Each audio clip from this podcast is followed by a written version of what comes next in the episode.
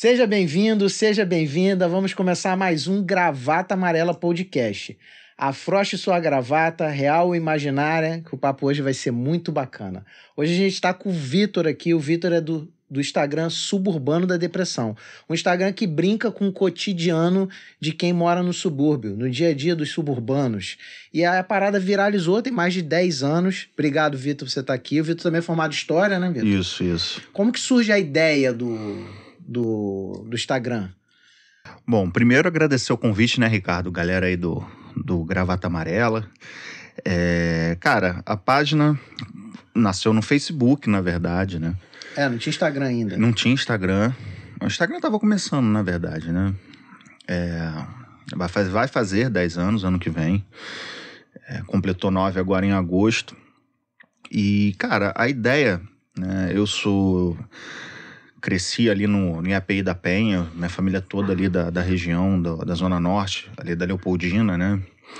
Morei por seis anos em Sepetiba, então transitei Zona Norte, Zona Oeste, Baixada Fluminense, essas áreas assim ditas mais populares, né? Então, assim, eu sempre fui muito observador, né? E a página nasce ali na, em, 2000, em 2012, bem naquele auge que o Rio de Janeiro estava prestes a ser remodelado para receber os jogos internacionais, os, grandes eventos internacionais, né?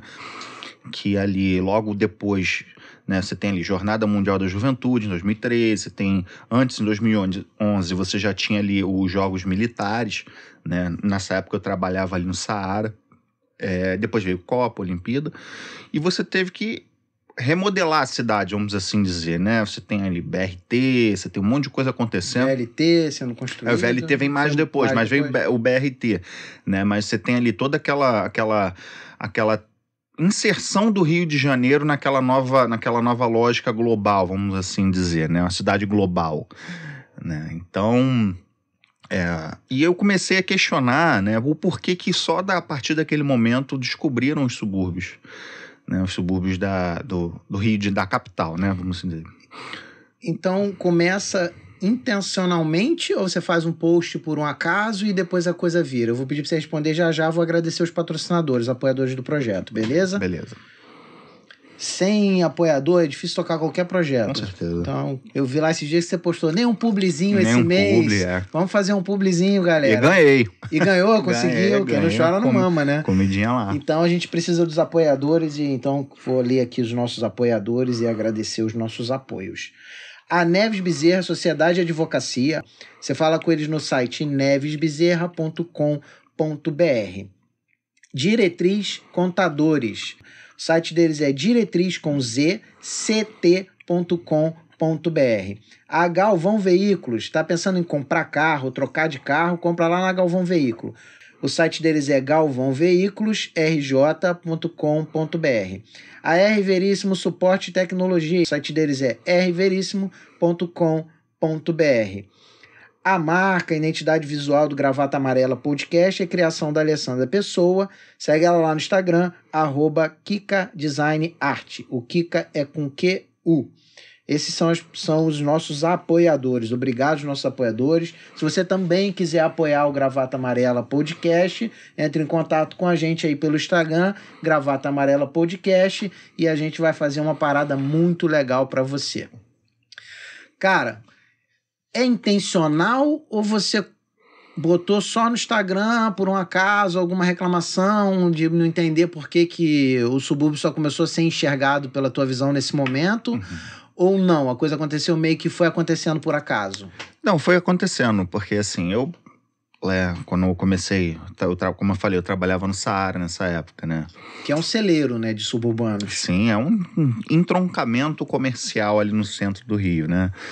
É, e um belo dia no estoque, eu trabalhava numa loja de sapatos femininos. É, belo dia no estoque, eu comecei a me perguntar, "Ah, mas por que que agora tá tendo tanto, é, tanto, ah, tanto apelo, né, para os subúrbios e tudo? Na época de Avenida Brasil, Salve Jorge, Carminha. né, Carminha e tudo. E ali você já via que os roteiros da grande mídia já falavam sobre o subúrbio, né? Salve Jorge tinha o Divino, o a Avenida Brasil tinha o Divino, né? Salve Jorge se passava no Complexo do Alemão, né?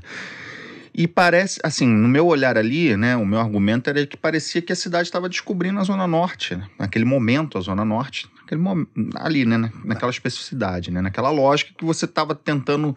Ganha visibilidade, Ganha né? visibilidade, Globo, né? Que é uma isso. janela pro... Isso, porque se você pega ali, é, pra gente que, que cresce nessas áreas, a gente vê que o noticiário, que quando fala dessas áreas, né, Zona Norte, Zona Oeste, Baixada Fluminense, é, a maior parte só fala de tiroteio, de morte, de chacina, de tráfico de droga, de milícia, etc. E ignora é, a produção cultural dessa, dessa, dessas regiões. Parece que a gente não produz nada de bom, né? Eu tô Parece falando que a gente isso. porque eu também sou Sim. da Baixada, eu cresci em Magé. Sim. E você sabe que a realidade da Baixada, né, como morador de Magé, sabe que é totalmente di- diferente, é, diver, é muito é, é diversificado, vamos assim dizer, né? Porque o cara que sai, que, que vem da Zona Sul e, vai, e passa pela Tijuca, quando passa da Tijuca, acha, acha que é tudo igual. Né? Mas não, né? Tem uns, tem uns, a gente pesquisando, né? A gente vê que existem subúrbios, né? Não é uma coisa homogênea, né? É um subúrbio, são subúrbios, né? Porque até mesmo a- ali dentro da Zona Oeste você tem diferentes Zona Oeste, dentro da Zona Norte você tem di- diferentes lógicas de Zona Norte. Então, assim, então comecei a brincar com isso, né? Comecei a, a, a, a, a tentar entender o porquê que o próprio suburbano ele se depreciava.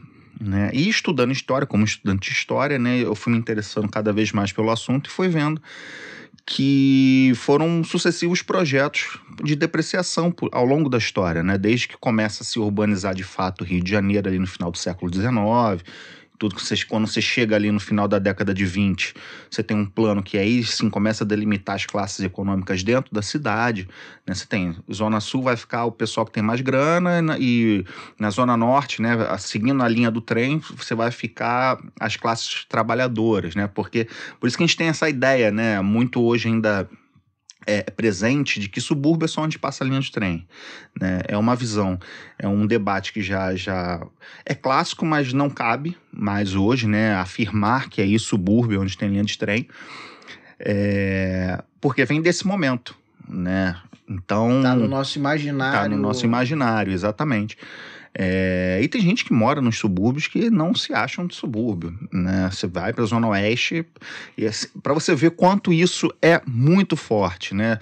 Ah, por O exemplo, cara da Barra da Tijuca, ele não se sente Zona Oeste. Ele se sente Zona Sul. É, tem isso, né? E tem essas discussões entre as próprias elites, né? As elites econômicas, né? Porque realmente quem mora na Zona Sul é a galera que tem um berço, tem um sobrenome, né? É, tem um sobrenome de, de heranças, né? Que vem desde o Império, etc. E a, na, aquela região da Barra Recreio, né? Ali, Jacarepaguá, mais ou menos, é a galera que é mais é rica, mas de forma mais recente, né? Os, no- os chamados novos ricos, né? Que vem dali da- do final da década de 80, né? Tanto é que a Barra da Tijuca tem um, tem um apelo meio que norte-americano, meio Miami, né? Se você, Sim. se você pega ali New para York City Center, quando Isso. lançou, era bem. Era tudo pra parecer um, um Miami do, do Rio de Janeiro. Isso. Então, o suburbano da depressão ele nasce nessa lógica de, de, de brincar com a nossa situação, né? O porquê que a gente se enxerga como um menor dentro da cidade. Se nós somos a maioria da população, os nossos bairros são os que mais tributam dentro dessa cidade, né? As cultura, a cultura carioca, as culturas cariocas, né? Você vê o pagode, por exemplo, né?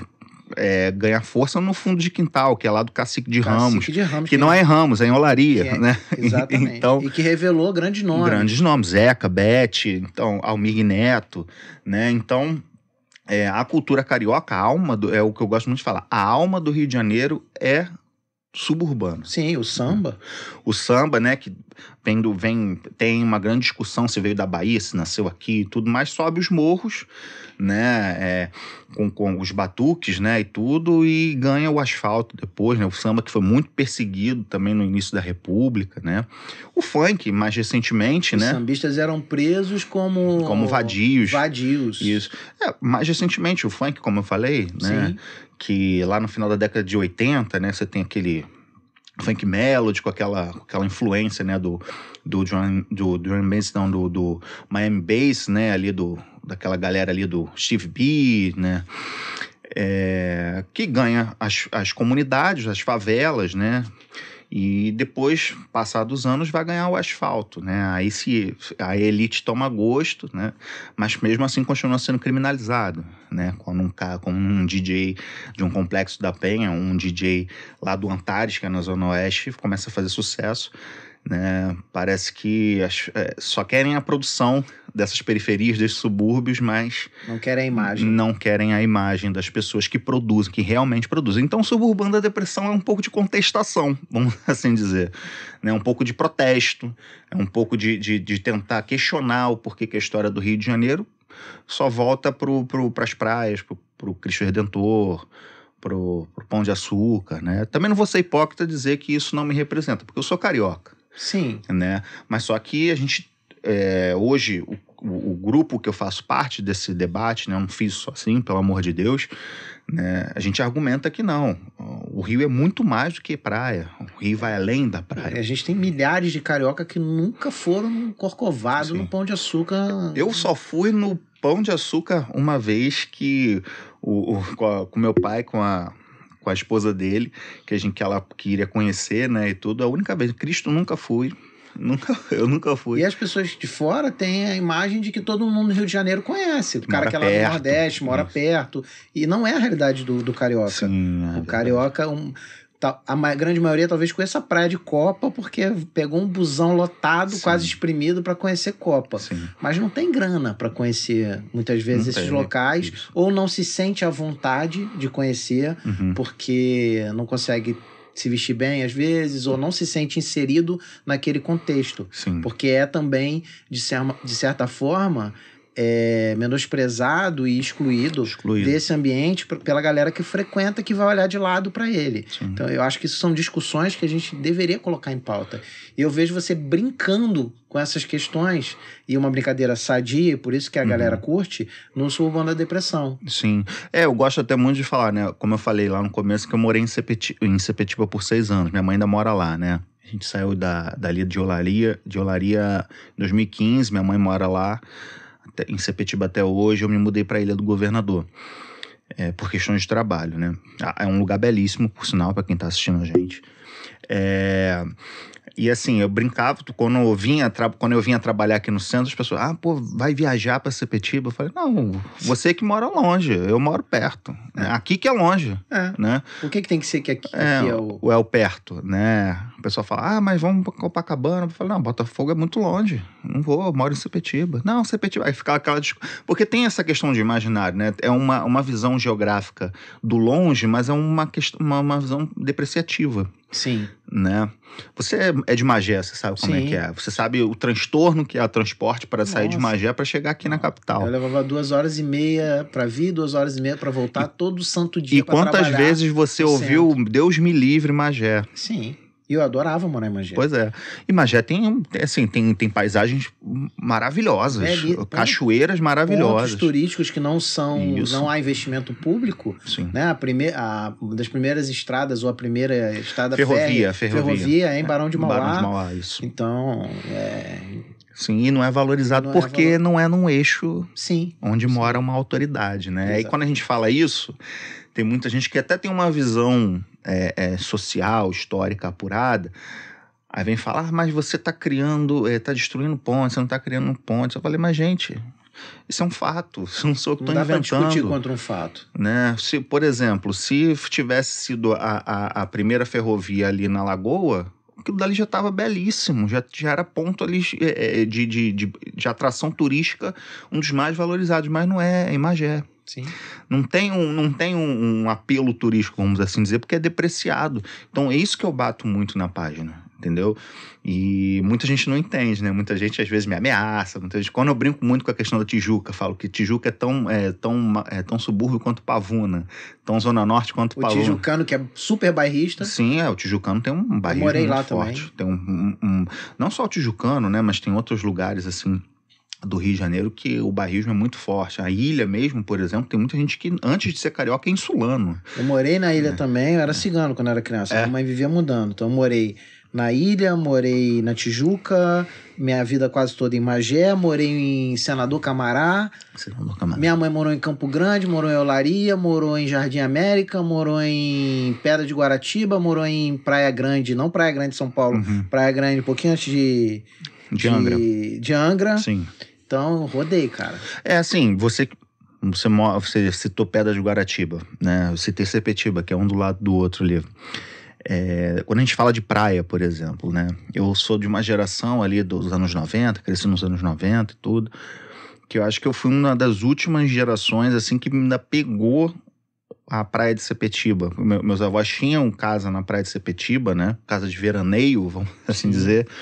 Porque você sai da Zona Norte, era as praias dos suburbanos eram eh, na Baía da Guanabara e na Baía de Sepetiba, né? Então meus avós saíam da Penha para ir para Sepetiba. Quando eu era criança, inclusive, a gente tomava banho na Não, praia é. da freguesia, na, Na ilha. freguesia, Ainda isso. se tomava banho, que hoje eu não sei se se toma banho lá. Não. Muito sujo. E, esse- e é interessante a gente debater essas questões da praia, porque o Rio de Janeiro, né, por toda a nossa herança colonial, nós somos é, é, fomos colonizados por um povo marítimo, que são os portugueses, né, enfim. Então a gente tem um- uma relação muito próxima com, com as águas, né, com o mar, né, com, com a navegação, né, com, um dia ensolarado, com um bom tempo, né, isso tudo vem da nossa herança colonial portuguesa. É, então, assim, quando a gente fala de praia, é, a, gente, a gente pouco fala que as, as orlas das baías, elas são muito maiores, as praias de Bahia têm uma orla muito maior do que as praias oceânicas. E são depreciadas. Porque, assim, de novo, Porque não tá no eixo da não está num eixo, porque não é um editor de um grande jornal que mora em Sepetiba, né? Não é o, o cara lá do Globo que mora lá em Pedra de Guaratiba para ver o óleo que sai lá do, do, do porto de Itaguaí matando os botos cinza. O boto cinza tá na bandeira do Rio de Janeiro e tem gente e tem é, todo mês tem um boto cinza morrendo, um car cardume de peixe morrendo na Baía de Sepetiba. Lamentável. né? Isso é triste, cara. Entendeu? É, mas assim, a gente vai É porque você, como estudou história, você sabe, quem escreve a história é quem venceu, né? Então o cara que escreve é o cara que tá aqui. Obviamente. Obviamente. É, e isso é um, é um grande. Uma, uma, uma coisa que, que a gente debate muito. Eu tava falando esses dias com uns amigos meus, né? É, por exemplo, se eu não me engano, parece que fechou um, o cinema, um cinema de rua em Botafogo, né? Esses dias agora. né? Antes de ontem, enfim.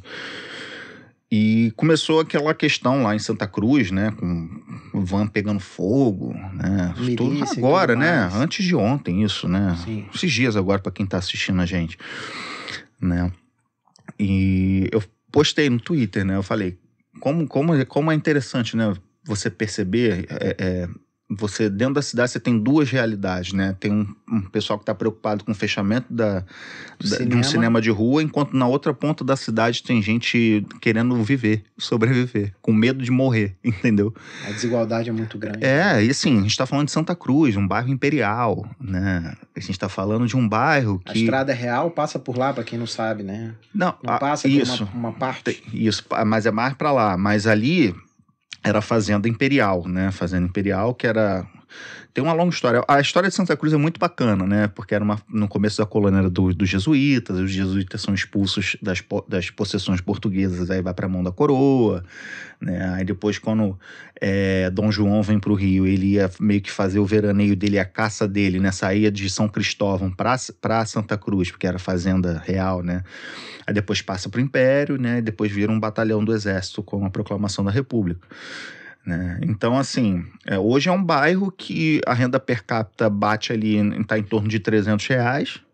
Né? É, não é nem 10% da renda, da renda per capita do, de, da Barra da Tijuca. Né, onde saiu uma pesquisa do UFRJ em 2018 que, é, que um morador de lá de Santa Cruz tem 10 vezes mais chance de ter um AVC do que um morador da Gávea. Então, assim, quando a gente fala de Rio de Janeiro, são questões assim que quem tá de fora acha que todo mundo vive de praia. Não é, mas Sim. tem gente que tá vivendo num trem lotado. Né? Tem gente que tá vivendo num ônibus que tá caindo aos pedaços. Ah, os transportes da ilha, por exemplo, né?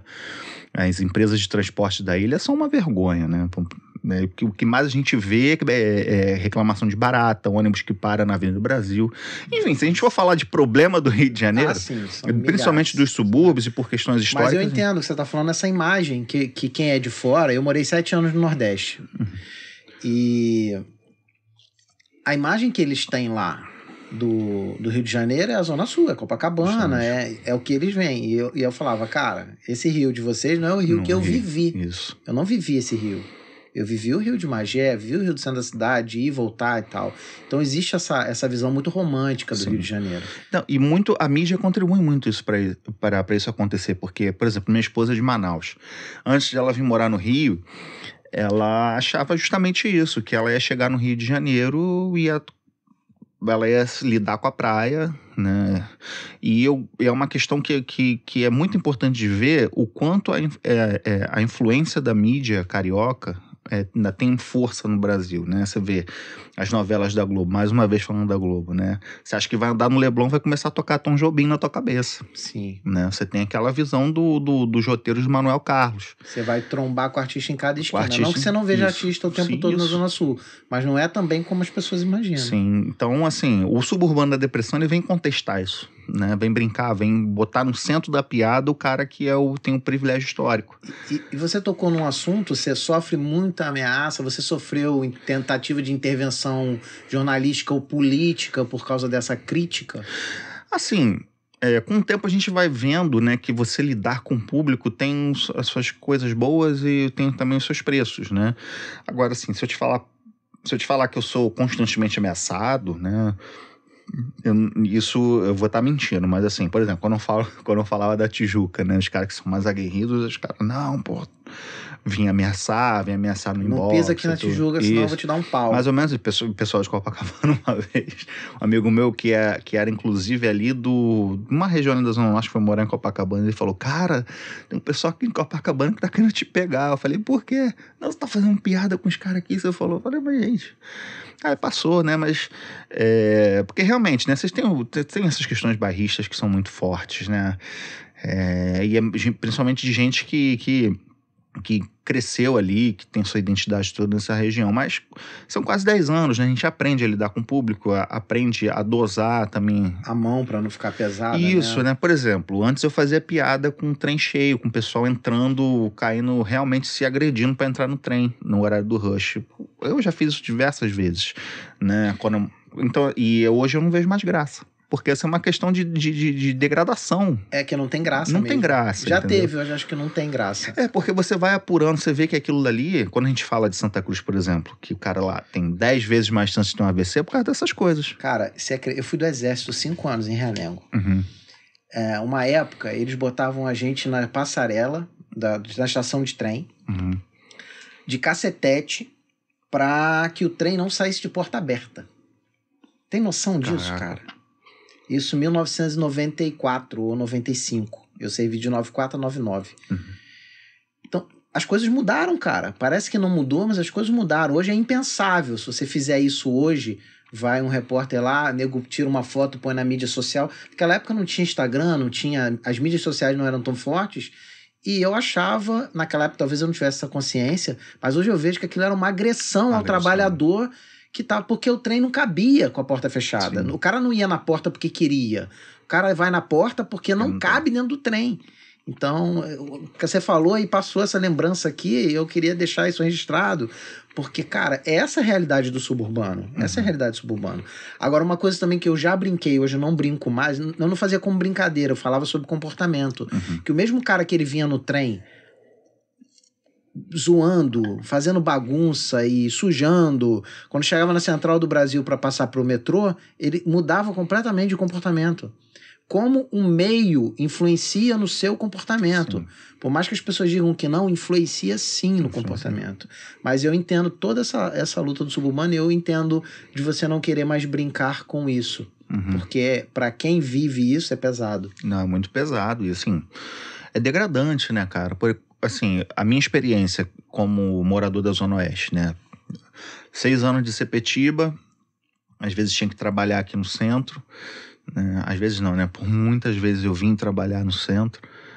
E horário comercial, 9 às 6, né?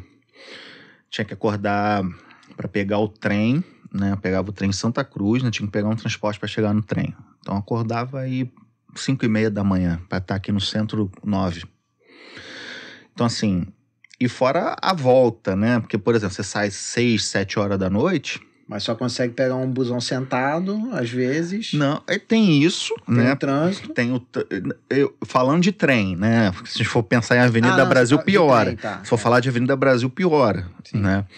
De trem, pelo menos o trem não tem trânsito, Sim, né? sim. Mas o, o- a degradação e, a depreciação dos corpos é praticamente a mesma. BRT, então, nem se fala. Quantas vezes eu pegava BRT assim no verão, a pessoa. Sabe que é você sentir você, é, é, é você passar mal, assim? Você não, um- ou você passa mal, ou você se mantém firme Porque o ar não tá funcionando e não tá tá extremamente lotado. né? E aquilo assim, o trem, é, eu saía às 7 horas, né? O trem saía da central mais ou menos 7h20, 7h30. Eu chegava em Santa Cruz 9h30 para pegar uma compra para chegar em casa 10, para estar amanhã no dia é, de pé 5h30. Então, assim, eram, eram 8 horas, né? Mais ou menos 8 horas de trabalho, mais umas 8, 9 horas de transporte. Você chega em casa na hora de dormir. É, você toma banho, come janta e e deita. dorme. Entendeu? Eu fiz isso 16 anos. É Isso. sofrido. É, isso é degradante. Então, assim, como é que você vai continuar fazendo piada a respeito disso? Né? Então, assim, as pessoas é, é, é, precisam ver que é, é mais uma questão também de, de, de a gente pensar essa, essa questão da cidade em si. A cidade do Rio de Janeiro é despraiada, né? Ela não teve um planejamento, ela foi se criando pelos morros, pelos vales e tudo. E foi deixando rolar solto pelas administrações, né? Recentemente, né, o, o atual prefeito Eduardo Paz, ele deu uma declaração numa entrevista que ele deu ao Diário do Rio, né, que foi um dos erros das antigas gestões dele, é, permitiu Minha Casa Minha Vida para a Zona Oeste. Se a maioria da população, né, apesar de que Campo Grande é o maior bairro do Brasil, o bairro mais populoso do Brasil, mas a, a, a a ideia de cidade é você adensar, né? Hoje você tem um plano de você é, adensar ali naquela região da Leopoldina, né? Penha, Olaria, Ramos, né? Onde você tem toda a infraestrutura, né? Você tem é, é, é, imóveis que estão se esvaziando cada vez mais, né? Estão abandonados Estão, sendo abandonados, né? Com esse fluxo aí que teve aí por causa de Copa e Olimpíada, muita gente é, com o sonho da casa própria foi se mudar para o Recreio, para as Vargens, Jacarepaguá, Barra da Tijuca Uhum. né? Rio 2, né? Que por sinal é Jacarepaguá, as pessoas brigam comigo porque acham que é Você- barra eu faço essa piada, né? E então aquela região que é Temos um shopping, inclusive, que é na Jacarepaguá e todo mundo, o endereço é Barra. Ah, né? é o, o Hospital é no Jacarepaguá. é ali Gardênia, Gardênia. é Gardênia. Mas se você olhar o endereço do shopping, diz é que é Barra Barra. da Tijuca, é. A gente fala um pouco depois desse imaginário de Barra da Tijuca, né? Mas é, hoje a administração tenta adensar nessa região que é que tem toda a infraestrutura urbana, que é a Zona Norte, né? Apesar que tem as questões ambientais, é importante a se debater. Para as pessoas não irem justamente para mais longe, né? Porque a ideia de cidade é uma cidade que você faça as coisas. Hoje, Paris, por exemplo, está tentando colocar em prática aquela ideia de cidade de 15 minutos, onde você faça tudo a 15 minutos de onde você mora, andando, Sem precisar de transporte. sem precisar de transporte, né? Mas o cara que mora em Campo Grande, né? Você falou que você já morou em Campo Grande. Minha mãe morou, eu não morei lá. É, sua mãe mora em Morei em Campo... Senador Camará. Mas assim, e Campo Grande é uma outra cidade. Já Sim. teve duas, se eu não me engano, duas ou três tentativas de emancipação daquela região ali. E que se você emancipa toda aquela região da Zona Oeste, né? Que começa em Bangu e vai terminar Santa Cruz. Santa Cruz, ali Sepetiba, um pouquinho, é, Guaratiba também, vira a sexta economia do estado, né? É, porque tem várias indústrias na região de Santa Indústria. Cruz. Você tem a questão pesqueira ali da Baía de Sepetiba, Tem o Porto. tem um porto ali perto de Itaguaí, né? E você tem um contingente populacional que dos 10 bairros mais populosos do Brasil, quatro estão nessa região. Né? Campo Grande que é o primeiro, aí depois vai vindo, né? Passa algumas cidades, alguns bairros, aí vem Santa Cruz, Bangu e Realengo, se não me engano, Realengo, Bangu.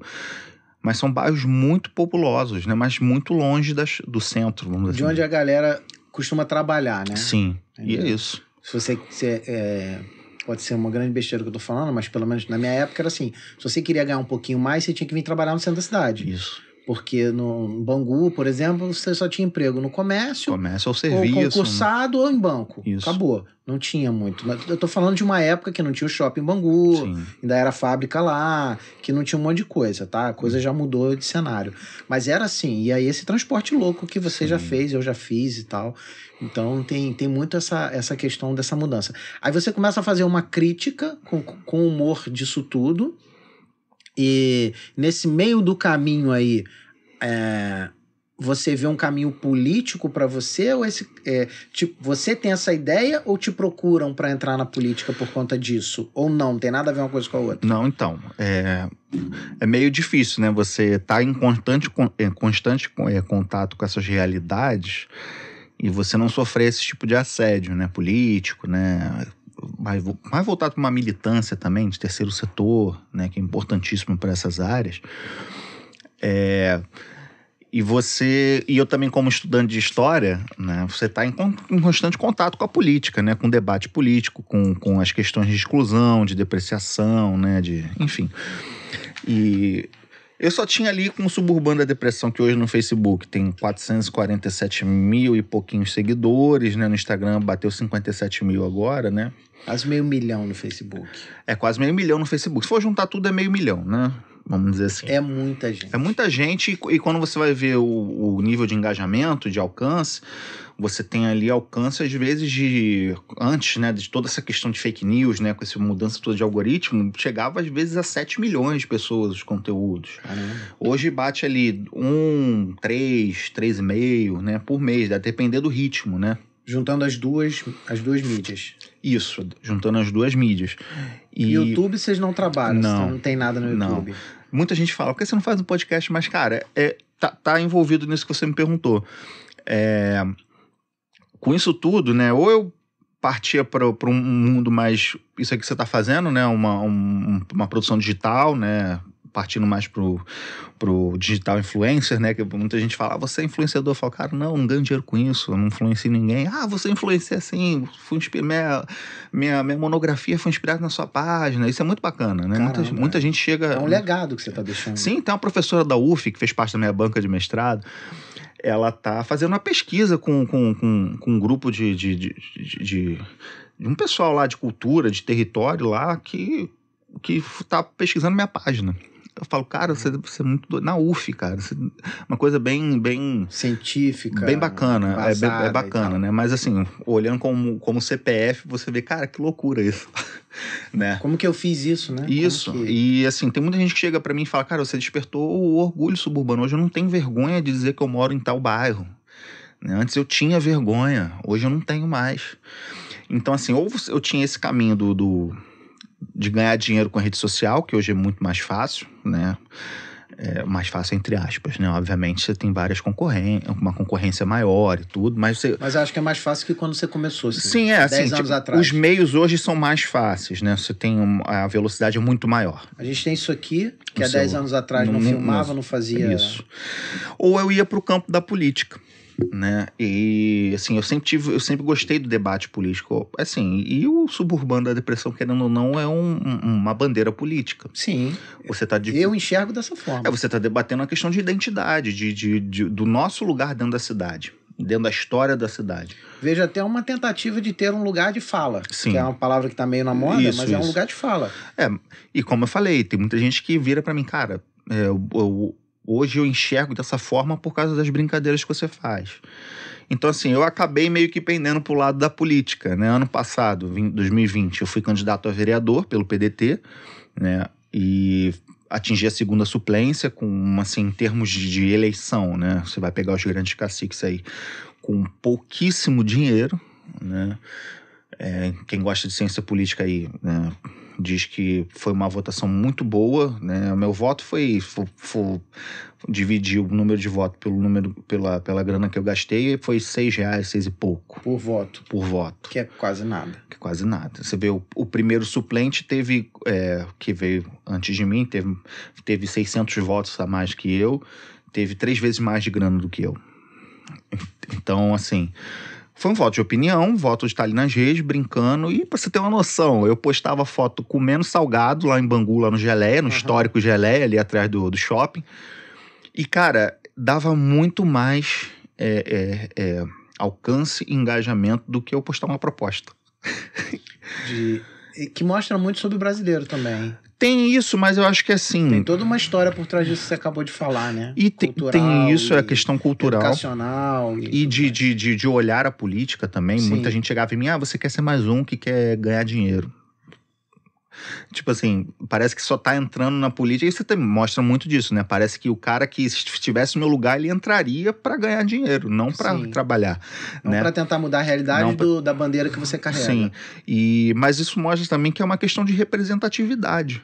Né? O, assim, tipo assim, um cara que, que faz as mesmas coisas que eu, que pega, passa o mesmo perrengue do que eu, ele tá tentando uma cadeira na Câmara Municipal. Então vou votar nesse cara. E assim, muita gente não acredita, né? Mas eh, eu fazia na campanha o que eu faço, o que eu faço no meu dia a dia. Eu andava, eu distribuí panfleto de chinelo e short, camiseta. Né? Teve uma vez engraçado que no, lá em Bangu, né, como eu saí pelo PDT, a candidata, a então candidata era a Marta Rocha, né? Sim. Então a gente fazia, a, a, foi fazer uma caminhada ali no calçadão de Bangu, Aí a gente, do outro lado, né? Sem seu lado ainda do existe shopping. um negócio que esguicha água ainda, que fizeram por causa do calor? Não, calçadão. É, não, não existe mais. É ali aquela... na descida do, é, da, da estação. aquela ideia genial. Não sei quem teve aquela ideia genial. Eu acho que foi o Eduardo. É. Eu acho que foi o Eduardo. Genial de deboche, né? Que eu tô falando. É? Porra, botaram uma água pra esguichar no calçadão pulverizar água por causa do calor. Por causa do calor. Pô, é. A mulherada não passava de baixo por causa do cabelo. É. Ou você tá passando de terra, Eu não tá sei se foi o Eduardo, tá se foi o César. uma água em você, você ah. vai chegar molhado, porque não pulverizava direito. Sim. Né? E aí, a gente andando ali no calçadão Outra do outro lado. coisa pra cuidar, né? Sim, é. Saúde, o cara, um posto de saúde não tem ninguém pra atender, mas vamos botar um negócio com é, água. É, mas o calor ali, cara. O calor... Eu morei ali, cara. É. Eu sei do calor ali. É eu andava fardado ali de Renengo pra cima é. do Camará, eu então sei você sabe, você fiquei fritava. Numa, eu fiquei numa guarita fardado por duas, por duas horas no calor de 44 graus. Então, assim, só para encerrar, depois eu vou falar um negócio sobre Realhão, já que você serviu lá. É, então, assim, quando a gente foi fazer a caminhada, né, eu, eu passei na frente de um açougue que o esgoto tava saindo, né? Aí parou um cara assim, eu tava com um amigo, né, do partido, o cara todo arrumado e tal, e eu de short e chinelo. Aí o cara chegou no cara todo arrumado, ó, oh, tu não vai ser vereador? Aqui, ó, tu conserta isso aqui. Aí o cara, não, o vereador é ele. Aí o cara me olhou de baixo acima assim. Então, tem que consertar isso aqui. Aí eu comecei a explicar, né? Porque, tipo assim, a gente tem essa ideia de que o político é o cara. Externo e gravata. Externo e gravata intocável, né? Às vezes o cara, o próprio, a própria figura, o próprio político, vamos assim dizer, profissional, eu não gosto muito desse rótulo, mas o, o, político profissional, ele se coloca nesse, nesse patamar de que ele é intocável, ele é inacossável. Mas, cara, ele tem que ter noção de que ele tem que estar tá com quem paga o salário dele.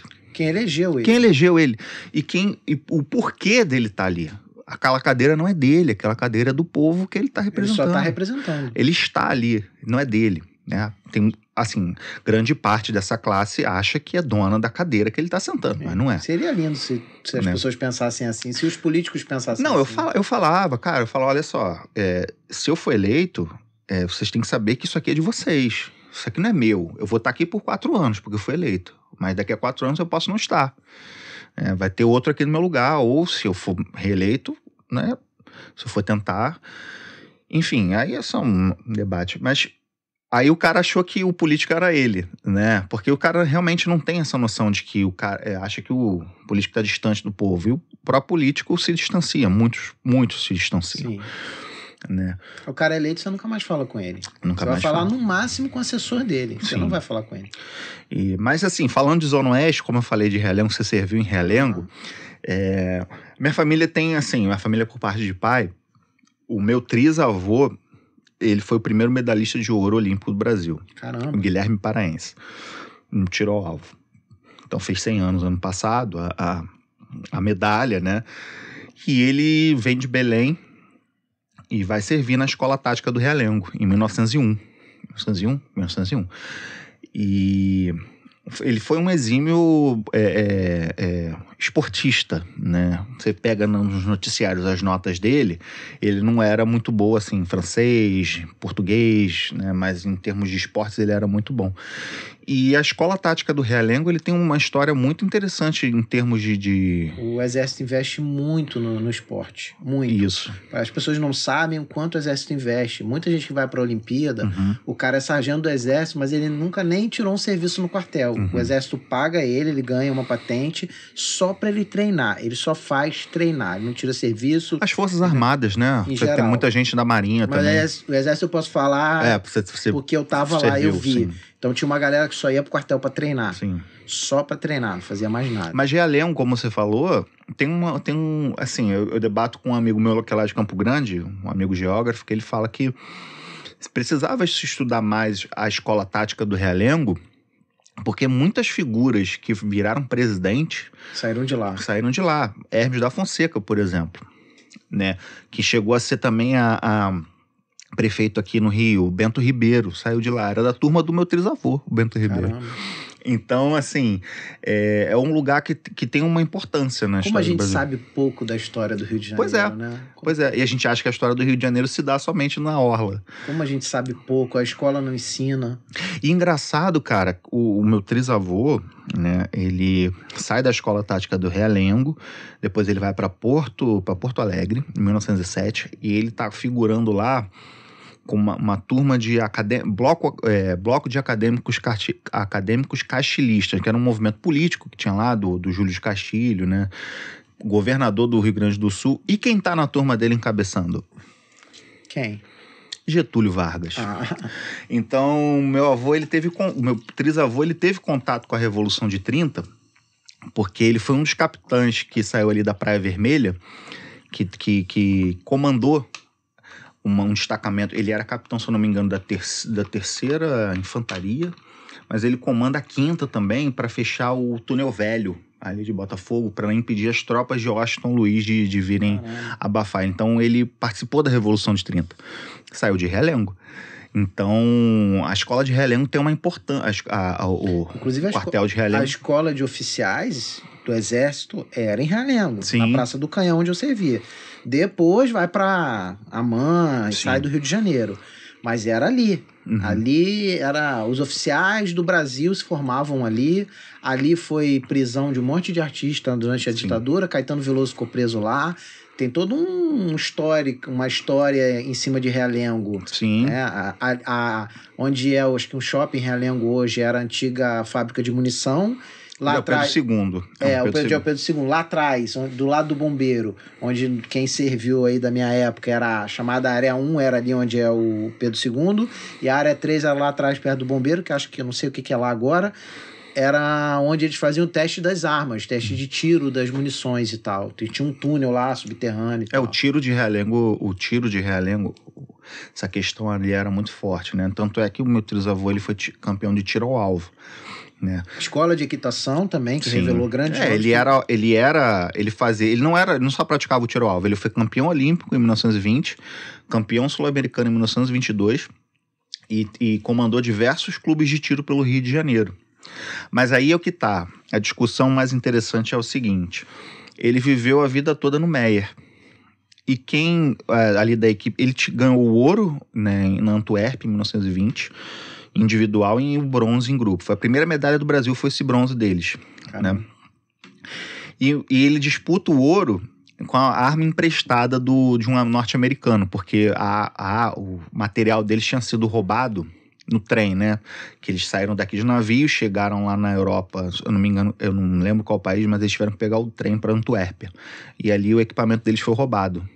Tem um documentário que fala sobre isso. E ele atira com a arma de um norte-americano para competir. Eles treinam né, com, a, com a doação dos norte-americanos. E quando ele vai competir, ele compete com, com a arma emprestada. E o segundo lugar, o americano que emprestou a arma para ele. E ele. E, e o mais interessante disso é que quem entra para a história foi o Afrânio. O Afrânio, esqueci o sobrenome dele, que foi o que ganhou o, o bronze também. Mas é que tá, o Afrânio, o Afrânio fazia elite de uma. fazia parte de uma elite da Zona Sul. E meu trisavô sempre morou no Meyer. Né, fazia uma parte ali, fazia parte de uma elite local ali, né, por ser militar, né, se, se, se aposentou, né, acho que é aposentar, né, se reformou, se ref- é, Foi para reservas. é. Ele se, ele se afasta ali como coronel, né? já na, na final da década de 40, e, mas sempre vivendo ali no Meia. E eu sempre questionei isso. Não tem nada nessa cidade, no Rio de Janeiro, que lembre ele. Nada, nada, nada, nada. Lamentável, né? Lamentável, né? Lamentável. Mas você tem é, o tiro, o tiro de polí, é, o polígono de tiro esportivo, acho que em Resende, é, tem uma homenagem a ele. Foi inaugurado agora na, na, na Urca, um busto dele. Né? Mas é tipo assim, um ginásio com o nome dele. Você tem em Belém do Pará, ele é de lá. E tem uma lei que uma lei é, local lá no Pará que de incentivo ao esporte e à cultura, Guilherme Paraense. São figuras do Rio de Janeiro que, Que não, nós não que a conhecemos. gente não conhece, né? Não conhecemos. Não, não é ensinado e tal. Eu tô falando pra caramba aqui. Mas esse- é pra falar, Ah. o podcast é pra falar Aham. pra caramba. É. Como que é a, a operação dia a dia do Suburbano da Depressão? É você sozinho pra ter. Porque, cara, haja imaginação e criatividade pra fazer os posts e tal. Tem uma equipe de pessoas ou só você? Hoje, hoje eu tô tentando dividir, né? Que é aquilo? Quase 10 anos. É, comecei com 24, vou fazer 34 ano que vem, quando a página for fazer 10 anos. E a minha mentalidade não é mais a mesma, né? E a gente Óbvio. vai se cansando, vai lendo algumas coisas e tudo. e Eu não tenho mais aquele ritmo de estar ali postando todo dia como eu fazia. Só que é aquilo. Ao mesmo tempo que eu não tenho mais o ritmo, eu não posso jogar isso fora. Não quer deixar morrer o projeto. Não quero deixar morrer. Então, eu tô com um pessoal lá de Nova Iguaçu, o George. George é um parceiro que eu conheci graças a Suburbano, né? Que tem um estúdio lá em Nova Iguaçu. Que ele lida com. Ele faz essa questão de, de social media, né? De algumas empresas ali da, da cidade tudo. É, Tem um estúdio de fotografia também. Chamei ele para ele. É, pra gente começar a, a fazer uma seleção de, de produtores de conteúdo que falam sobre subúrbio, falam sobre coisas que. Por exemplo, a gente tá com uma, com uma com a menina lá, na verdade não é uma menina, já é um casal, enfim, que eles dão dicas de, de arrumar a casa, né, de aproveitar as coisas da casa e tudo. A gente vai selecionar alguns produtores de conteúdo para fazerem conteúdos para a página, para não deixar morrer. E também a gente abre um, uns Conteúdos agora em vídeo já. em vídeo também, né? E, mas eu não vou deixar, não vou abandonar, né? Eu vou fazer algumas coisas ali pontuais, mesmo porque também eu tenho que eu tenho outros projetos, né? Eu tenho esse, eu pretendo continuar nesses projetos políticos, né? Faço um debate mais mais abrangente, enfim. Você tem medo de não conseguir mais fazer as críticas e tal, porque você se afastou da realidade do subúrbio? Você tem esse medo, tem essa preocupação, isso meio que já está acontecendo. Você, a minha visão é assim: você começa a ir para um caminho da política, você começa a conviver com uma outra galera, você começa a não frequentar o subúrbio, não pegar um busão lotado, não, sei o que, você se afasta e perde material para falar. Cara, você, acha você sabe que eu me sinto mal, assim, quando eu vou fazer, vou fazer algumas reuniões políticas, assim, que eu sou convidado por algum, alguma figura, por algum parlamentar. Você tem toda aquela pompa, né, do, do reunião. Cara, eu me sinto mal, sinceramente, eu fico mal. Porque, assim, não- eu não tô acostumado com aquilo e eu não, eu não sei como eu, me- eu lidaria com aquilo, sabe? Então acho que, que Não é a tua realidade. não é a minha realidade, eu não vou forçar uma coisa, entendeu? Ah, porque se um, ah, hoje eu fui, sou eleito, eu não quero mais saber do que eu era. Né? Tanto é que uma discussão que eu tinha com a minha esposa era o seguinte: eu falava, e aí, quando se eu for eleito, a gente vai morar onde? Né? Aí, Vou morar na Zona Sul, vou me tacar pedra. é, não, aí ela, não, a gente pode ver de Barra da Tijuca. Eu falei, nem pensar, Barra da Tijuca, nem pensar. Né? Nada contra os barrenses, né? Apesar de que tem algumas questões aí políticas, enfim. Né? E também de visão de cidade, Uhum. né? Mas assim, eu acho que é um local assim que não me atrai muito, sabe? Acho que a gente que, que sabe essa questão de, de transporte, porque a Barra da Tijuca você faz tudo de carro, né? Tem metrô hoje, tá muito mais fácil. Não, mas o metrô é lá na- no Jardim Oceânico. Por exemplo, É. você quer ir pra perto da Alvorada, você tem que ir de carro, você tem que pegar um BRT ou você pega É, um mas ônibus. né? Mas assim, não é um lugar que, que eu vejo que não tem uma identidade. Né? Por exemplo, você é de Magé. Você sabe que lá em Magé tem uma identidade local. Você sente isso. Sim. Você tem uma, uma proximidade com o vizinho. Ah, é suspeito pra falar, porque eu sou de lá, então. Justamente, Magé tá mas- na minha alma. Não, então, mas você. É, vamos dizer assim, você, você. Se você vive, passa uns dias ali, você vê que não é uma relação Eu não sei explicar, né? É um sentimento que você tem. É, e assim, e. Mas já inclusive tem uma página muito bacana, Santo Aleixo da Depressão. Já ouviu falar? Não, não vi. Eu, eu tenho até cliente em Santo Aleixo.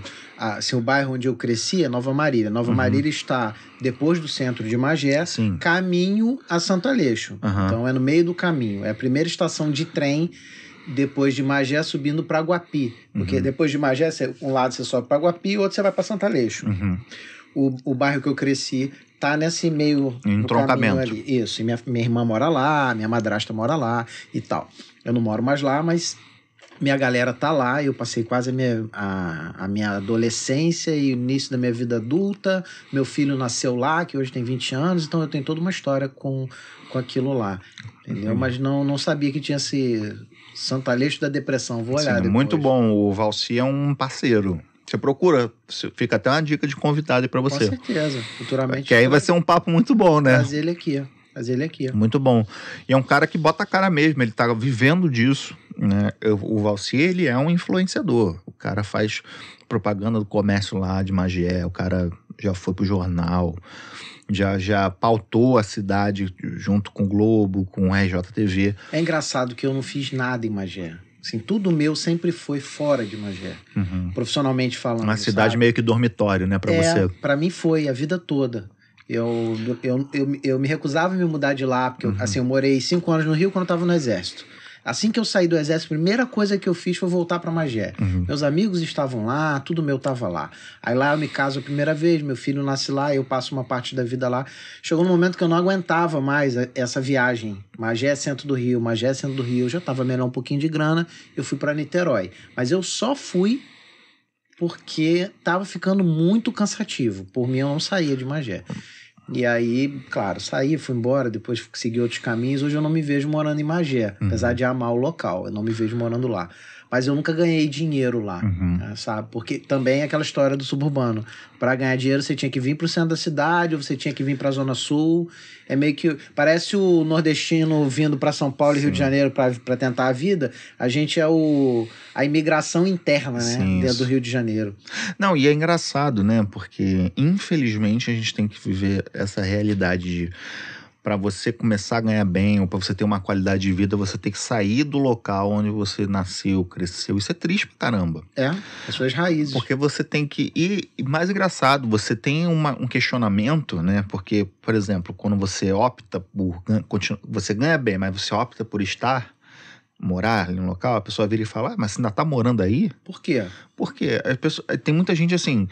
Você- já- E quando você sai, tem uma coisa meio que você traiu o lugar onde você, Você cresceu. lugar, isso. Você, ah, você também não pode melhorar de vida e querer morar num local que te dá outros Hum, recursos. eu já fui esse cara, eu já fui, já questionava isso. Mas é aquilo. é, infelizmente a gente padece, né? Na região metropolitana como um todo, né?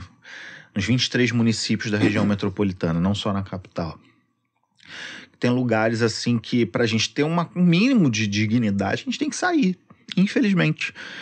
Por exemplo, exemplo de, de Sepetiba, né? Que é um bairro que tem uma natureza ainda intocável, intocada, né? belíssima. Tem um, assim, tem um, um contato ali com a natureza. Marambaia faz parte de Sepitiba? É mais lá pra Barra, da, Barra de Guaratiba. Uhum. Porque pou- poucas pessoas sabem que tem uma praia maravilhosa Isso. lá e que é fechada do exército Isso. lá, isolada, e o presidente vai pra lá, fica na- lá. O Isso. Lula ia e. É, todos os lá. presidentes. É. E, mas assim, é uma região belíssima, né? Mas que para você ter uma qualidade de vida, você tem que sair de lá. Ou você tem que já ser bem de vida, já ter uma grana, né? Já ter uma certa estabilidade, você pode morar lá, porque ou você não precisa sair, ou você faz tudo de carro. Ou você faz ali na Barra, né? Que é próximo, né? Você pega ali a. Aquela, aquela estrada que vai para Grota Funda, Sim. passa ali, né? Chega no Recreio, enfim.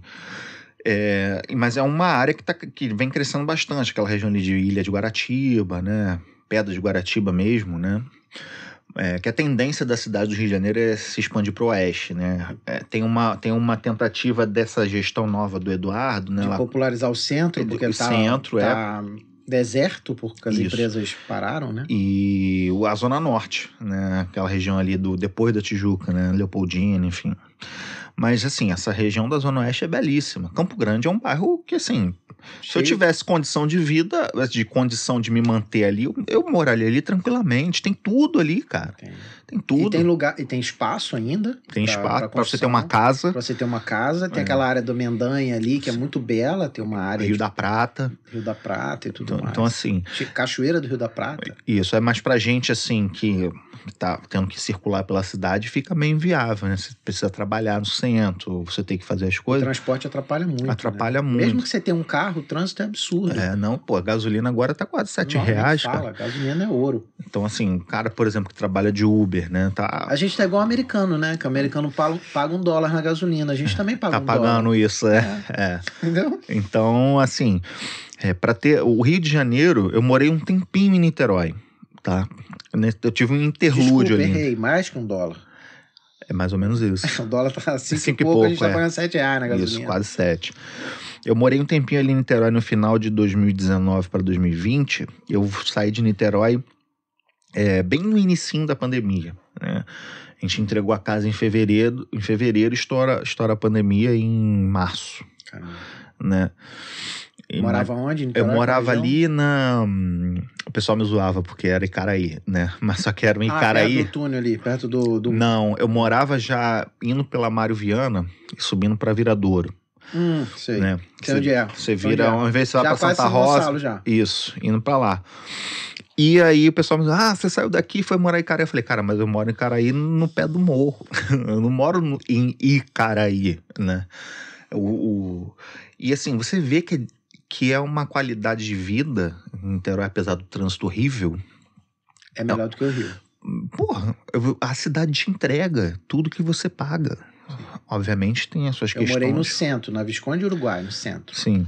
E é uma cidade muito boa de se viver, Niterói. E é aqui do lado. Aí É. você vem pra capital, você tem, porra, é Não uma sei cidade como tá cara. agora, mas a gestão pública lá sempre foi um pouquinho Sim, melhor do que sim, no Rio. Sim, Sempre foi mais organizado, sim. entendeu? Acho que também tem muito da mentalidade do povo, O sabe? povo cobra mais cobra lá. mais. Acho que o povo cobra mais. É. E Niterói tem uma, uma particularidade que é interessante, que é, que é uma cidade relativamente grande, mas tem um quesinho de província ainda, de, de meio provinciano, né? Que eu acho que se torna a cidade aconchegante. E assim, minha esposa tava falando, pô, vamos voltar para Niterói. Falei, calma, vamos ver como é que vai ficar ano que vem, né? Vamos ver como é que vai ficar os debates de política. Você vai apanhar muito quando se você for eleito e mudar para alguma área dessa mais nobre, a galera vai te bater. Não, mas eu não porque- pretendo, eu não pretendo porque eu acho que você consegue é, você ter uma, uma qualidade de vida estando no subúrbio. Por exemplo, eu gosto muito ali da, da área que eu morei, que eu, que, eu, que eu nasci e cresci, que foi que é na Penha ali, Olaria. Ali você tem lugares ali. Tenho família ali, meu tio mora em Irajá. É, então, ali você tem, tem, tem lugares ali que você tem um. Você vive bem, você não vive ótimo, mas você vive ok. Né? E você não precisa se distanciar muito. É porque também o sair e, e morar perto da praia tem esse imaginário, né? Ah, eu tô morando perto da praia. É que nem ter casa de praia. É, é uma coisa que eu acho engraçado, o cara que sai do Rio de Janeiro no carnaval e vai para Cabo Frio, vai pra praia, Praia é bem aqui. né? Aí vai, ah, pra ver gente nova, mas você chega lá, você encontra praticamente todo mundo que você conhece. Engraçado que eu nunca tive essa relação. Eu não sei se praia é uma coisa, foi uma coisa muito distante para mim, porque eu tinha cachoeira perto. Uhum. Eu nunca tive essa relação de morar próximo à Zona Sul por causa da praia ou porque é um bairro mais chique. Uhum. A minha relação com os locais onde eu morei era ser próximo ao centro da cidade, porque era onde eu ganhava dinheiro. Uhum. Então era questão do trânsito mesmo, do tempo, para eu ganhar qualidade de vida. Porque saía de Magé, duas horas e meia de trânsito, duas horas e meia para voltar, eu chegava na hora, eu via meu filho dormindo e saía com ele dormindo. Dormindo. Então eu queria morar mais próximo para ter um pouquinho mais de tempo livre. Dignidade, É, né? Dignidade, era isso. Não era nada contra o local, nunca Uhum. foi.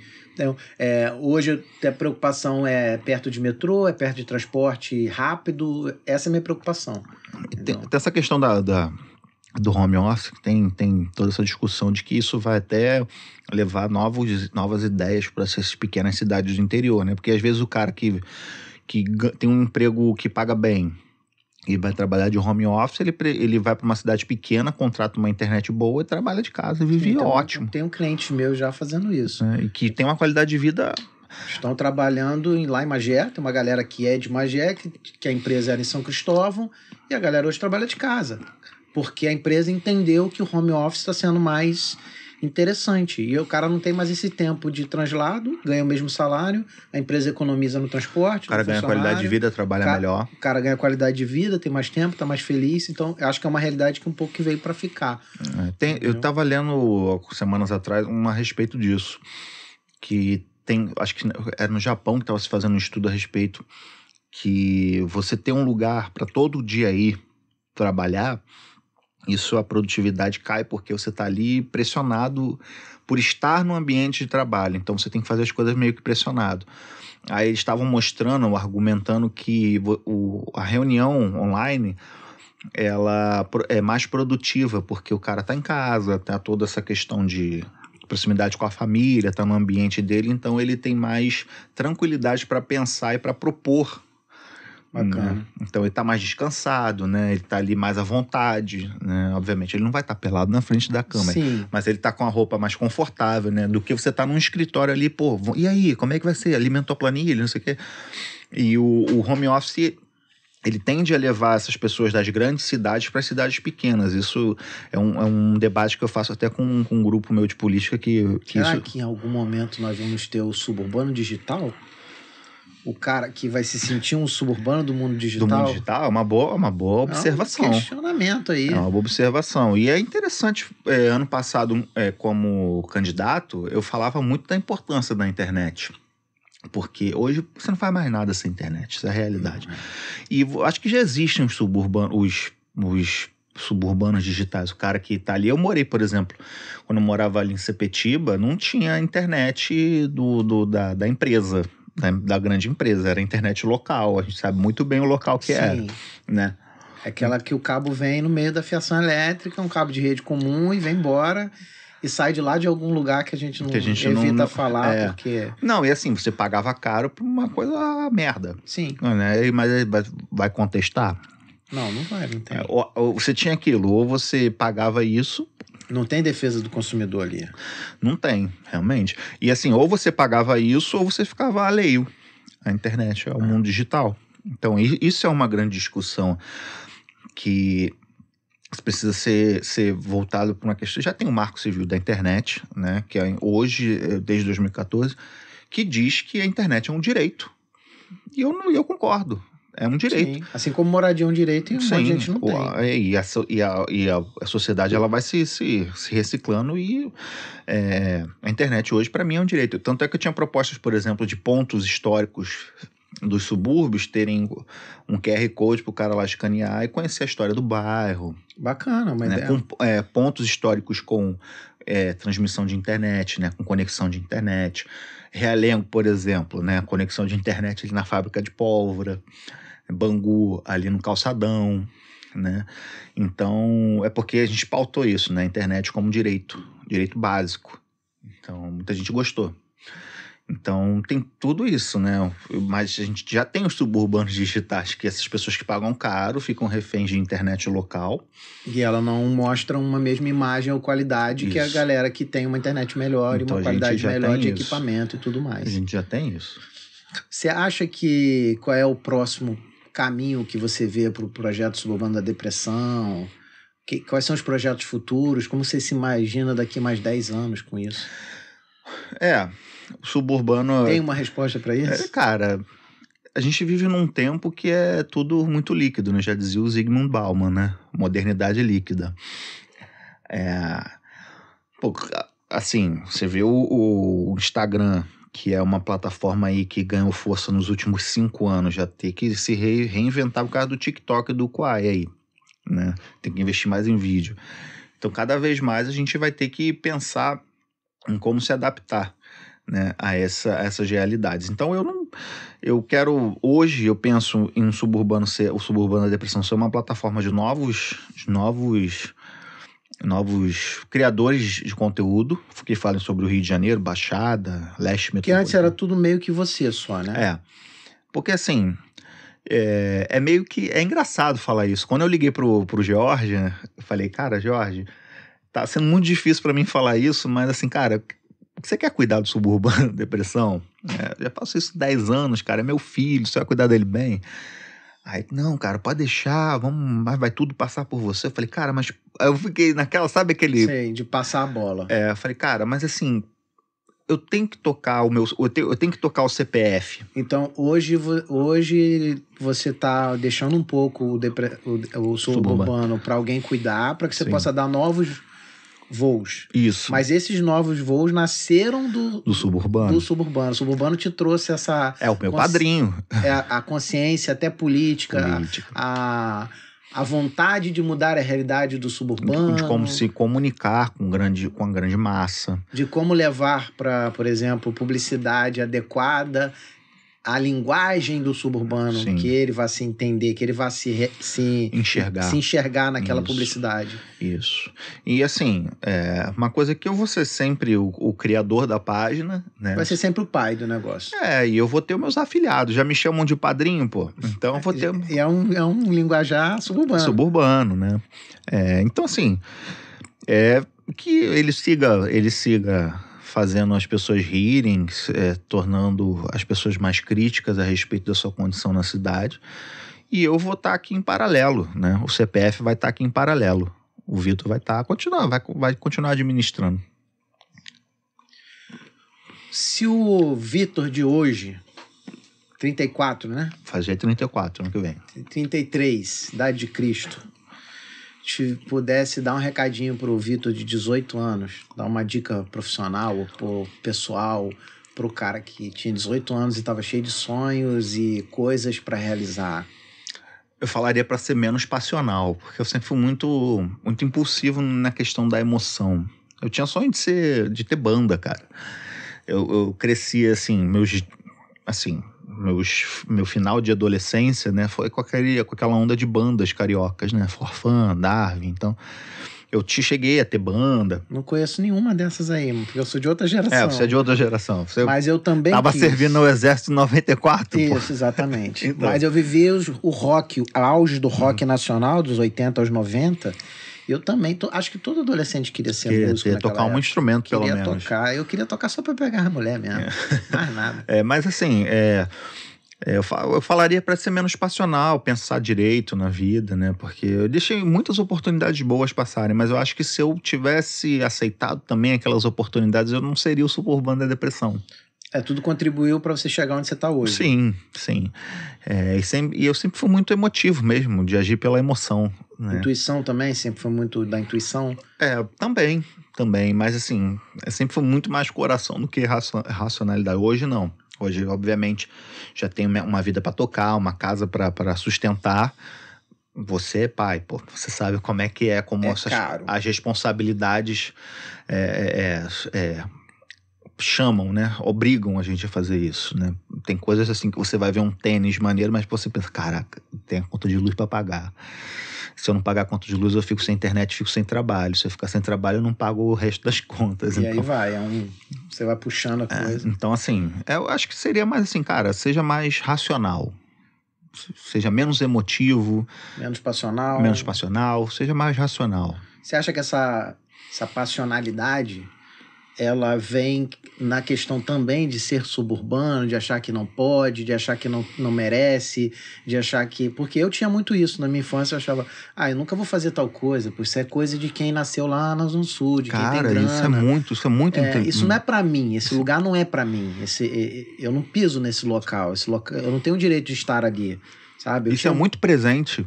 Isso é muito presente, sabe por quê? Eu lancei um livro em 2016, com algumas brincadeiras que eu fazia na página, a editora me convidou, eu lancei na Bienal de 2017. Aliás, eu lancei em 2016, Ainda participei... tá disponível pra compra? Tá, mas... Ah, faz o assim, jabá aí, pô. Não, já passou, quem quiser, eu passo até o PDF. Mas eu, nunca não ganhei dinheiro com isso, cara, assim. Sim. Então, assim, é, mas foi uma experiência bacana, sabe? Porque quando eu lancei, quando eu vi o livro, eu falei, cara, pra mim, quando eu era pequeno, só quem podia lançar livro era a gente que morava na Zona Sul. É intelectual. Melhores intelectual. Né? E por mais que era um livro que fale bobeira, né? Que fale algumas brincadeiras, era um livro, cara. Eu participei de duas bienais. Né? Que não é pra qualquer um. Não é pra qualquer um. Eu Ajudei lancei- amigos. Eu lancei oito e eu nunca pisei na Bienal como Tu escritor. lançou oito livros? Oito. Caraca! Nunca pisei na Bienal. Sobre o quê?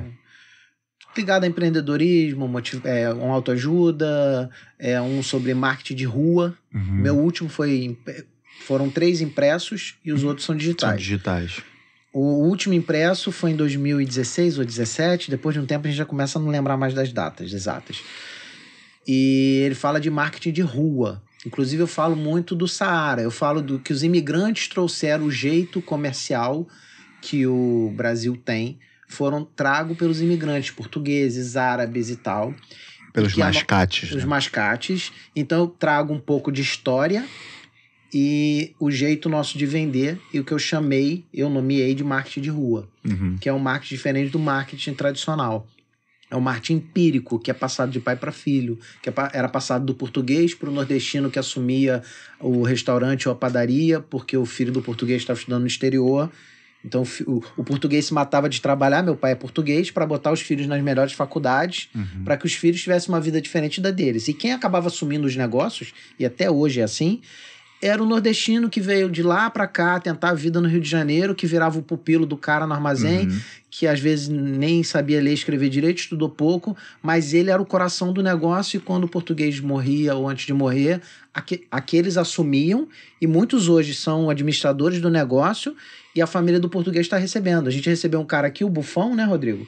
O Bufão, ele hoje administra vários negócios, ele é de origem nordestina também. Uhum. Eu não sei se ele nasceu lá, se ele nasceu, mas os pais são nordestinos.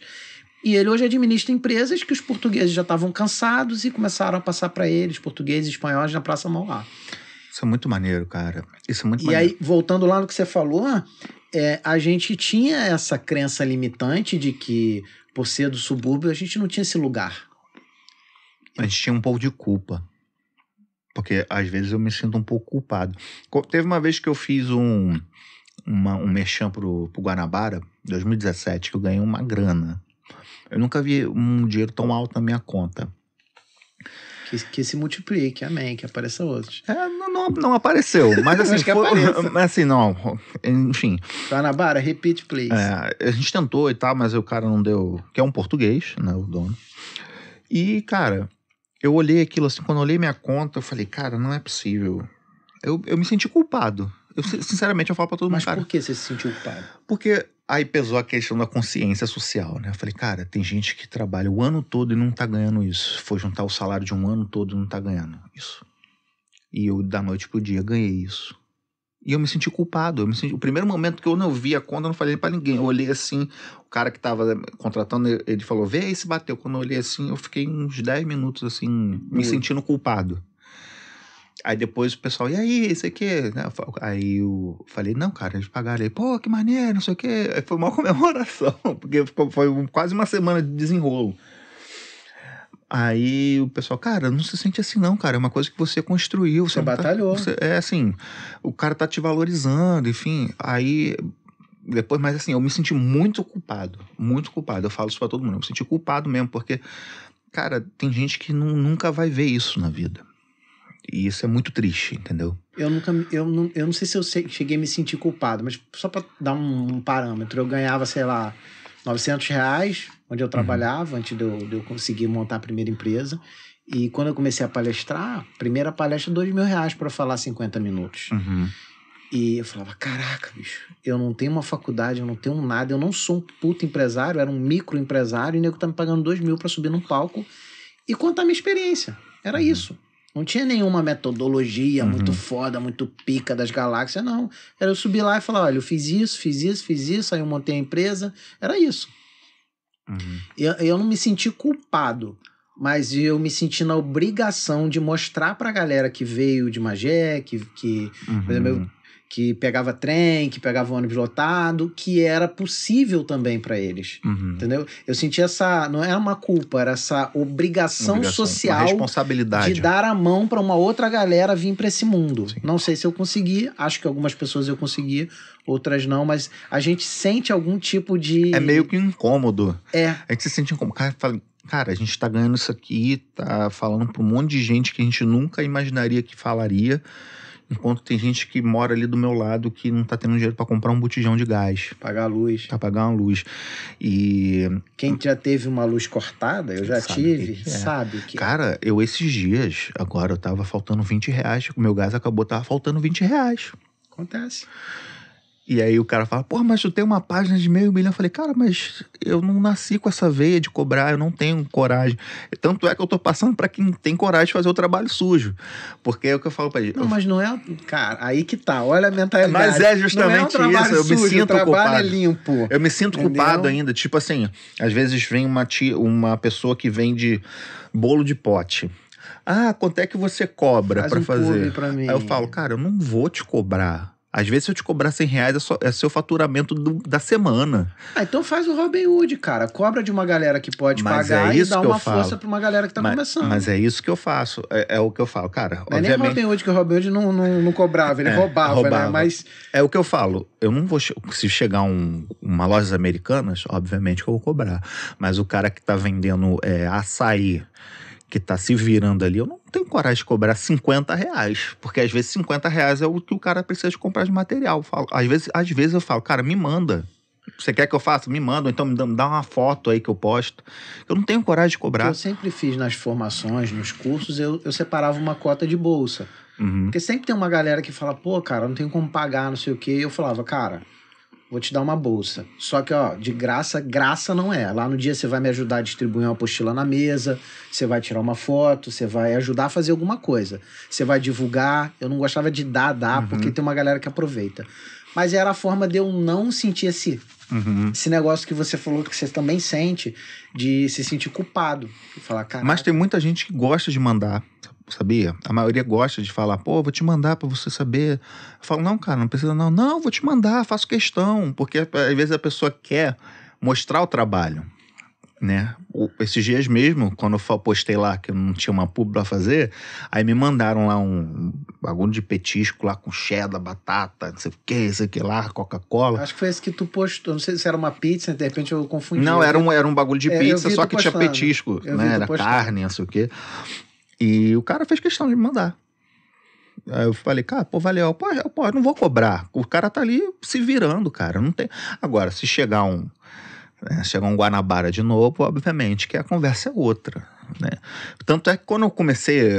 é, é, quando eu tava pensando em quanto cobrar pro Guanabara naquela época, eu trabalhava numa editora que o dono da editora ele falou, cara, o que, que você tem? Eu falei, cara, eu tô, eu tô achando que 3.500 reais por postagem no pro Guanabara é muito. Ele falou, cara, isso daí que você tá cobrando no todo, ele tira em menos de 10 minutos em um caixa de uma loja.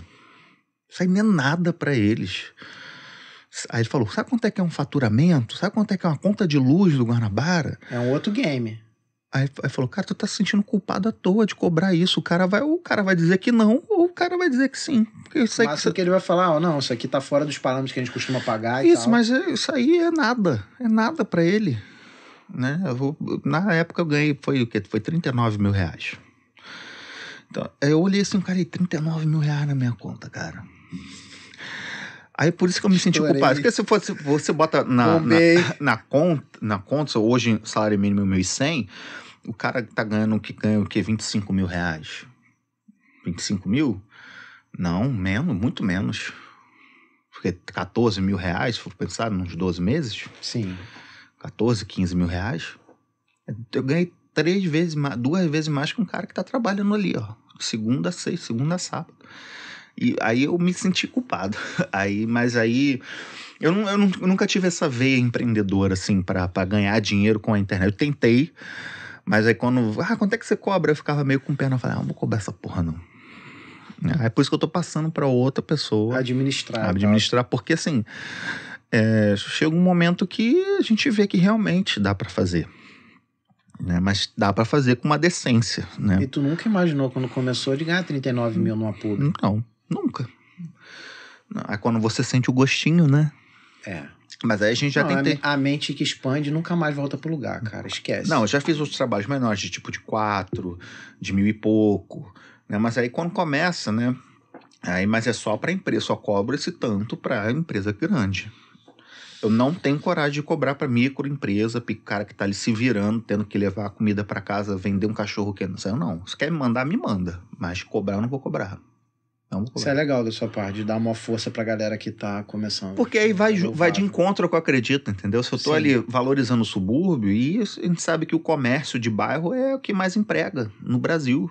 As micro pequenas empresas empregam mais de 80%. Mais de das 80%. pessoas. E eu vou chegar e vou enfiar a faca no cara? Não vou. Vou. Não vou mesmo.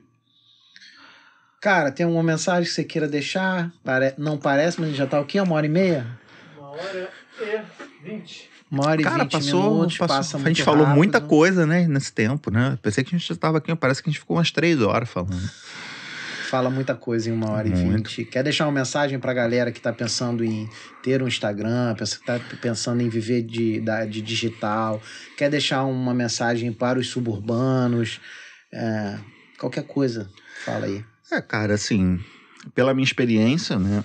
Eu não sou o maior exemplo, né? Mas foi sem querer tudo isso que eu consegui fazer. E para quem quer viver da rede social, tem hoje, hoje, principalmente hoje, com tudo isso que, que, que a gente vive, né, em termos sociais, políticos, econômicos, a mensagem que a gente tem que passar é a questão de, da responsabilidade, né? Porque a gente vê o que, que uma notícia falsa acaba fazendo? Não estou falando só em termos de Brasil, mas também de mundo. né? A gente está vivendo uma pandemia, muita notícia falsa, muita gente que morreu por causa de notícia falsa. É, então, é, tem que ter responsabilidade, porque você não sabe quem está do outro lado, você não sabe a reação da pessoa que está do outro lado, né? Você não sabe se. É, é, é muito impressionante o quanto muita gente é, é influenciado pelo que se fala, principalmente por uma página um perfil que tem, tem representação, representatividade. Muita gente é influenciada e de forma. e pode, às vezes, se influenciar de forma negativa. Você vê quantos casos existiam de pessoas que foram linchadas por causa de notícia falsa. Então tem que se ter uma responsabilidade muito grande em termos de rede social. É, é, entender que você impacta a vida das pessoas. Impacta é, diretamente. A pessoa que está ali no, seu- no celular e vê a tua mensagem, você não sabe como ela vai digerir aquilo. Ou, ela simplesmente pode ignorar, ou pode levar aquilo para a vida. E ou pode levar isso para a vida de forma positiva, ou até se sentir é, psicologicamente afetada por aquilo. Eu falo com, por, por, assim, por já ter passado por isso. Né, de ter visto pessoas postando coisas assim que me impactaram negativamente, ou que eu postei impactou negativamente a pessoa, né? Mas é um eterno também, uma eterna autocrítica que a gente tem que fazendo. Pô, isso aqui já não tem mais graça, ou então vou explorar isso aqui, que isso aqui deu certo e impactou positivamente diversas pessoas. Mas rede social é responsabilidade. Hoje, como que você lida com, com hater, com a galera que não entende algo que você posta? Eu já, eu já liguei mais. Hoje, ou quando eu tô num dia muito puto, eu dou ban, ou simplesmente ignoro, faço uma piada, debocho, né? Leva de boa. É, levo de boa, a não ser que seja uma coisa muito séria, né? É, aí a gente considera algumas, algumas posições e tudo, a gente leva em consideração. Quando alguém chega de boa assim fala, pô, cara, isso aqui não foi maneiro, né? Porque aconteceu isso, isso e isso e tal, por causa disso. Aí você pensa, porra, é mesmo, né? Falei merda. Então a gente vai reconsiderando, né? Mas é isso, né? O, o trato com o ser humano é isso, tanto virtual quanto pessoalmente. Eu já trabalhei em, em comércio, né? Você falou que trabalhou no Saara. Trabalhei no Saara, trabalhei em shopping, vendendo roupa. Então, assim, no mesmo dia que. Numa mesma hora que você pode a- é, é, é, atender uma pessoa que vai te tratar como se fosse um lixo, como muitas vezes já aconteceu, Lamentável. depois você vai atender uma pessoa que, cara, você vai criar uma amizade com aquela pessoa, a pessoa se trata super bem, vai tipo, e você vai elev- elevar a autoestima daquela pessoa. Então, o trato do ser humano não tem fórmula.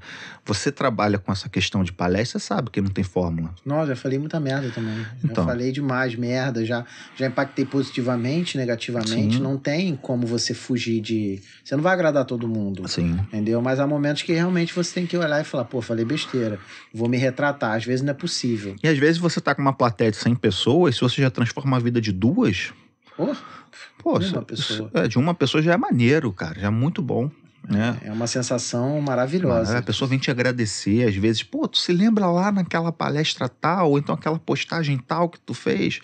Teu Pô, post que meu negócio bombou, virou, Bombou. vendeu porque tu me ajudou. É, ou então, pô, cara, eu tava. Muita gente, quando eu já pensei em acabar com a página, muita gente virava, chegava no, na meu- no meu inbox e falava, cara, não faz isso não, porque foi graças às postagens da sua página que eu consegui aliviar a minha depressão. Eu vou, eu vou te dar o meu depoimento. Pra mim, é, o, o suburbano da depressão é uma coisa de resgate pra mim. Uhum. Ela me faz, quando eu olho, até hoje, me faz lembrar de onde eu vim, as minhas raízes, quem eu sou na essência. Uhum. Se eu perder tudo que eu tenho de material, que já é muito pouco, eu não, não sou um cara rico, Uhum. se eu perder tudo, é aquela pessoa lá que veio de Magé e Parará, que morou em Nova Marília, aquele sou eu.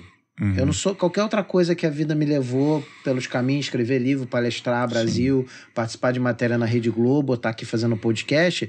Essa pessoa é uma pessoa construída.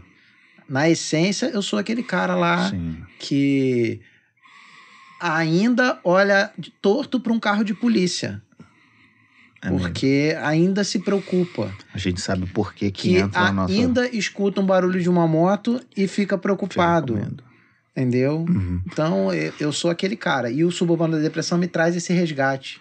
Toda vez que eu olho, eu dou uma risada, tem a piada que só faz sentido pra, Pra gente. gente, é. Entendeu?